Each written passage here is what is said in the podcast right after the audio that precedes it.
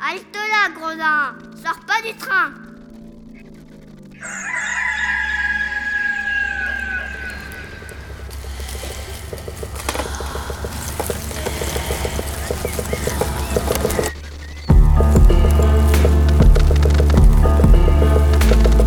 Dès ma plus tendre Plus on est jeunesse, malheureux, plus on souffre. Il faut plaindre les affligés. C'est une loi de loi de l'humanité. puis de manière ou d'autre, les consolations arrivent et la douleur s'en va. Damit Damit nun durch mich ein Unrecht Je me propose de raconter 100 nouvelles ou fable, ou parabole, ou histoire, à notre. L'an 1348, la peste se répandit dans Florence. On trouvera dans ces nouvelles plusieurs aventures galantes, tant anciennes que modernes.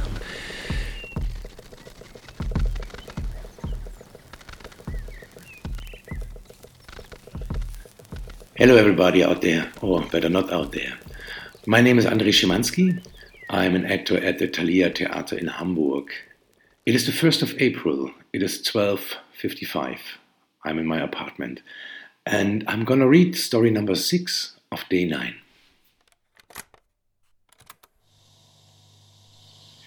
In der Ebene des Munione lebte vor noch nicht langer Zeit ein guter Mann, der den Reisenden für ihr Geld zu essen und zu trinken gab und, obwohl er arm und seine Hütte klein war, doch bisweilen in dringenden Fällen, zwar nicht jedermann, aber doch seine Bekannten beherbergte. Dieser hatte nun eine recht hübsche Frau zum Weibe, von der er zwei Kinder besaß. Eines von ihnen war ein hübsches und zierliches Mädchen von etwa 15 oder 16 Jahren, das noch keinen Mann hatte. Das andere ein kleiner Knabe von noch nicht einem Jahr, den die Mutter selbst nährte. Auf dies Mädchen nun hatte ein hübscher und gefälliger junger Mann aus unserer Stadt, der häufig in der Gegend verkehrte, ein Auge geworfen und liebte es feurig. Sie aber, die es sich zu ihrem Ruhme rechnete, solch einen Liebhaber zu besitzen, verliebte sich, während sie ihn mit freundlichen Mienen in seiner Neigung zu unterhalten versuchte, gleicherweise in ihn und schon mehrmals hätte diese Liebe zur Freude beider Teile Erfolg gehabt, wenn nicht Pinuccio, so hieß der Jüngling, die Schande des Mädchens und seine eigene gescheut hätte. Als jedoch die Liebesglut sich von Tag zu Tag mehrte, flößte sie Pinuccio das Verlangen ein, sich mit jener zusammenzufinden. Und dabei verfiel er auf den Gedanken, dies dadurch möglich zu machen, dass er bei ihrem Vater übernachtete, wobei er, der die Einrichtung jenes Hauses wohl kannte, hoffte, wenn er nur dort herberge, zu ihr gelangen zu können, ohne dass jemand es gewahr würde. In der Tat führte er diesen Vorsatz ohne Aufschub aus.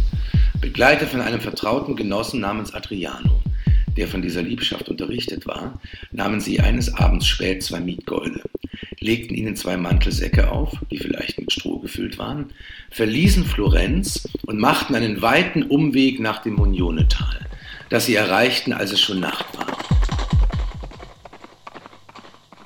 Hier drehten sie um, so dass es schien, als kämen sie eben aus der Romagna, ritten auf das Haus zu und klopften an die Tür des guten Mannes, welcher, der mit den beiden sehr bekannt war, sogleich öffnete. Sieh, sagte Pinocchio zu ihm, du musst uns diese Nacht beherbergen. Wir glaubten noch nach Florenz hineinzukommen, haben uns aber doch nicht so zu beeilen gewusst, dass wir nicht zu so später Stunde, wie du siehst, hier angelangt wären. Pinocchio, antwortete ihm der Wirt, du weißt wohl, wie wenig ich eingerichtet bin, solche Herren wie euch bei mir aufnehmen zu können. Doch da euch einmal die späte Stunde hier überrascht hat und es keine Zeit mehr ist, anderswo unterzukommen, so will ich euch für die Nacht gern beherbergen, so gut ich eben kann.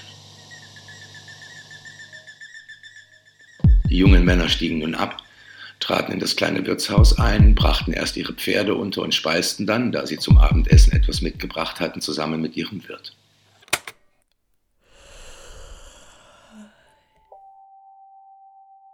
Nun hatte dieser nur eine einzige, ziemlich kleine Kammer, in welcher er drei Betten, so gut es sich tun ließ, aufgestellt hatte. Da nun zwei dieser Betten auf der einen Seite, das dritte aber ihnen gegenüber auf der anderen Seite stand, so war nur so viel Raum übrig geblieben, dass man mit genauer Not hindurchgehen konnte. Von diesen drei Betten ließ der Wirt das am wenigsten schlechte für die beiden Reisegefährten richten und sie darin sich niederlegen. Bald darauf, als noch keiner von jenen schlief, obschon sie taten, als schliefen sie längst, hieß er seine Tochter in das eine der beiden anderen Betten sich legen und bestieg mit seiner Frau das dritte. Die letztere stellte noch neben das Bett, in dem sie schlief, die Wiege, in der sie ihren kleinen Sohn hatte. Nachdem diese Einrichtungen getroffen waren und Pinuccio, der alles wohl bemerkt hatte, nach Verlauf einer gewissen Zeit glauben konnte, dass sie alle eingeschlafen seien, stand er leise auf, ging zu dem Bett hin, wo sein geliebtes Mädchen ruhte, legte sich ihr, die ihn furchtsam und freudig zugleich empfing, zur Seite und verweilte bei ihr im Genusse der Lust, die sie beide vor allem ersehnt hatten.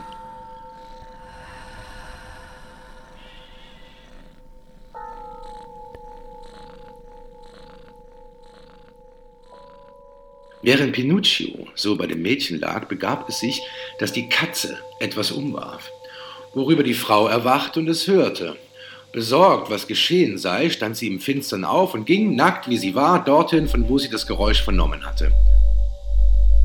Adriano, der hierauf nicht achtete, erhob sich inzwischen wegen eines körperlichen Bedürfnisses gleichfalls, und während er dies abzumachen ging, traf er auf die Wiege, welche die Frau dorthin gestellt hatte.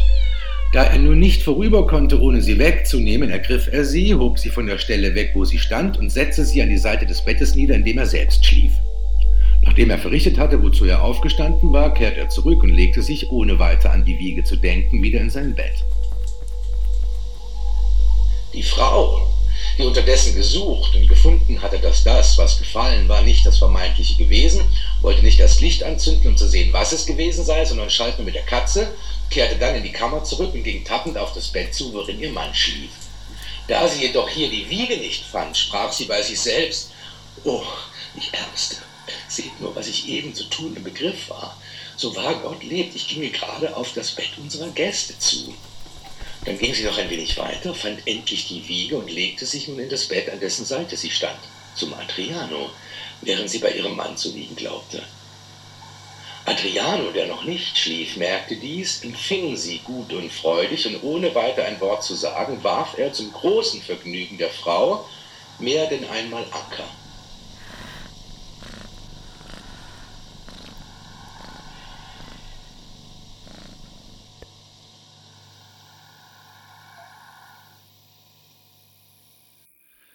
Während diese beiden so beschäftigt waren, fürchtete Pinuccio, dass der Schlaf ihn bei seiner Geliebten überraschen möchte, und da er die Freude genossen hatte, nach der er verlangte, erhob er sich von ihrer Seite, um in sein Bett zum Schlafen zurückzukehren. Als er dahin kam, traf er auf die Wiege und glaubte nun nicht anders, als dies sei das Bett des Wirtes, weshalb er ein wenig weiter ging und sich zu dem Wirt legte. Dieser wachte von der Ankunft des Pinuccio auf. Pinuccio, der an der Seite Adrianos zu liegen glaubte, sprach nun, ich sage dir, wahrhaftig, nichts Süßeres gab es je in der Welt als diese Nikolosa. Beim Leibe Gottes, ich habe die größte Wonne genossen, die nur je ein Mann bei einem Weibe gehabt hat. Und ich sage dir, sechsmal und öfter bin ich zur Stadt gefahren, seit ich von dir wegging. Als der Wirt diese Botschaft hörte, die ihm nicht allzu wohl gefiel, sprach er erst bei sich, was zum Teufel macht er denn hier? Und dann rief er, mehr vom Zorn als von der Klugheit geleitet, Pinocchio, was du getan hast, ist eine große Schändlichkeit und ich weiß nicht, wie du mir dies antun konntest. Aber beim Leibe Christi, du sollst mir dafür bezahlen. Pinuccio, der nicht eben der Klügste war, versuchte keinerlei Ausrede, um seine Übereilung so viel wie möglich wieder gut zu machen, sondern fragte, wofür soll ich dir bezahlen? Und was kannst du mir tun? Die Wirtsfrau, die bei ihrem Manne zu liegen glaubte, sagte nun zu Adriano, O weh, hörst du unsere Gäste, die sich, wer weiß, über was miteinander streiten? Lass sie nur, antwortete Adriano lächelnd. Gott schicke ihnen böse Zeit. Sie haben gestern zu viel getrunken. Die Frau, der es doch vorkam, als hätte sie ihren Mann zanken gehört, sah nun, als sie die Stimme des Adriano erkannte, wohl ein, wo und bei wem sie gewesen war. Sofort stand sie als eine verständige Frau, ohne ein Wort zu erwidern, auf, nahm die Wiege ihres kleinen Sohnes und trug sie, obwohl in der Kammer auch nicht ein Schimmer von Licht zu sehen war, aufs Geratewohl zu dem Bett hin, wo ihre Tochter schlief, und legte sich zu dieser. Dann aber rief sie ihren Mann, als wäre sie von dem Lärm, den er machte, erwacht und fragte ihn, was er mit Pinuccio für einen Streit habe. Hörst du nicht? antwortete der Mann. Was er sagt, dass er diese Nacht mit unserer Nikolosa gemacht. Er lügt er gründlich in seinen Hals hinein, erwiderte die Frau. denn bei der Nikolosa ist er nimmer gewesen. Ich habe mich gleich gestern zu ihr gelegt und seitdem nicht einen Augenblick schlafen können. Und du bist ein Tropf, wenn du ihm glaubst. Ihr Männer trinkt immer des Abends so viel, dass ihr nachts träumt und hier und dort umhergeht, ohne etwas von euch zu wissen, und dann glaubt ihr Wunder was. Schade nur, dass ihr euch nicht den Hals brecht.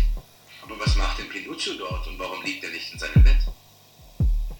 Adriano, der nun seinerseits erkannte, wie klug die Frau ihre eigene Schmach und die ihrer Tochter zu verdecken wusste, sprach dazwischen. Pinuccio, ich habe es dir schon hundertmal gesagt, du sollst nachts nicht umhergehen, denn diese deine Untugend, im Schlaf aufzustehen und dann den Unsinn, den du träumst, als Wahrheit zu erzählen, wird dich noch einmal ins Unglück bringen. Komm zurück oder Gott schicke dir eine üble Nacht. Als der Wirt vernahm, was seine Frau und Adriano sagten, fing er an, völlig überzeugt zu werden, dass Pinuccio träume. Darum nahm er ihn bei der Schulter, rüttelte ihn und rief ihm zu, indem er sagte, Pinuccio, mach doch auf und geh in dein Bett zurück. Pinuccio, der sich endlich zusammenreimte, was hin und her gesprochen worden war, fing nun nach Art eines Träumenden an, noch allerhand anderen Unsinn zu schwatzen, worüber der Wirt in das herzlichste Lachen von der Welt ausbrach. Zuletzt aber tat er, als wache er von jenem Rütteln auf, rief den Adriano und sagte, Ist es schon Tag, dass du mich wächst? Jawohl, antwortete Adriano. komm nur her. Jener verstellte sich ferner und spielte den Schlaftrunkenen, bis er endlich von der Seite des Wirtes aufstand und zu Adriano ins Bett zurückkehrte.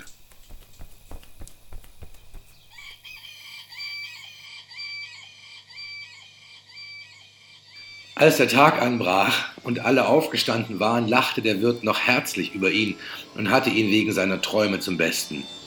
So, von einer Scherzrede zur anderen, richteten die jungen Männer wieder ihre Pferde her, legten ihnen die Mantelsäcke auf, tranken noch einmal mit dem Wirt, schwangen sich dann in den Sattel und kehrten, nicht minder zufrieden mit der Art, wie sich die Sache zugetragen, als mit ihrem Erfolg selbst, nach Florenz zurück. Später aber wusste Pinuccio andere Wege zu finden und traf noch oft mit der Nicolosa zusammen, die ihre Mutter beteuerte, er müsse sicherlich geträumt haben. Diese aber, welche sich der Umarmungen Adrianos erinnerte, dachte bei sich, sie allein sei die Wachende gewesen.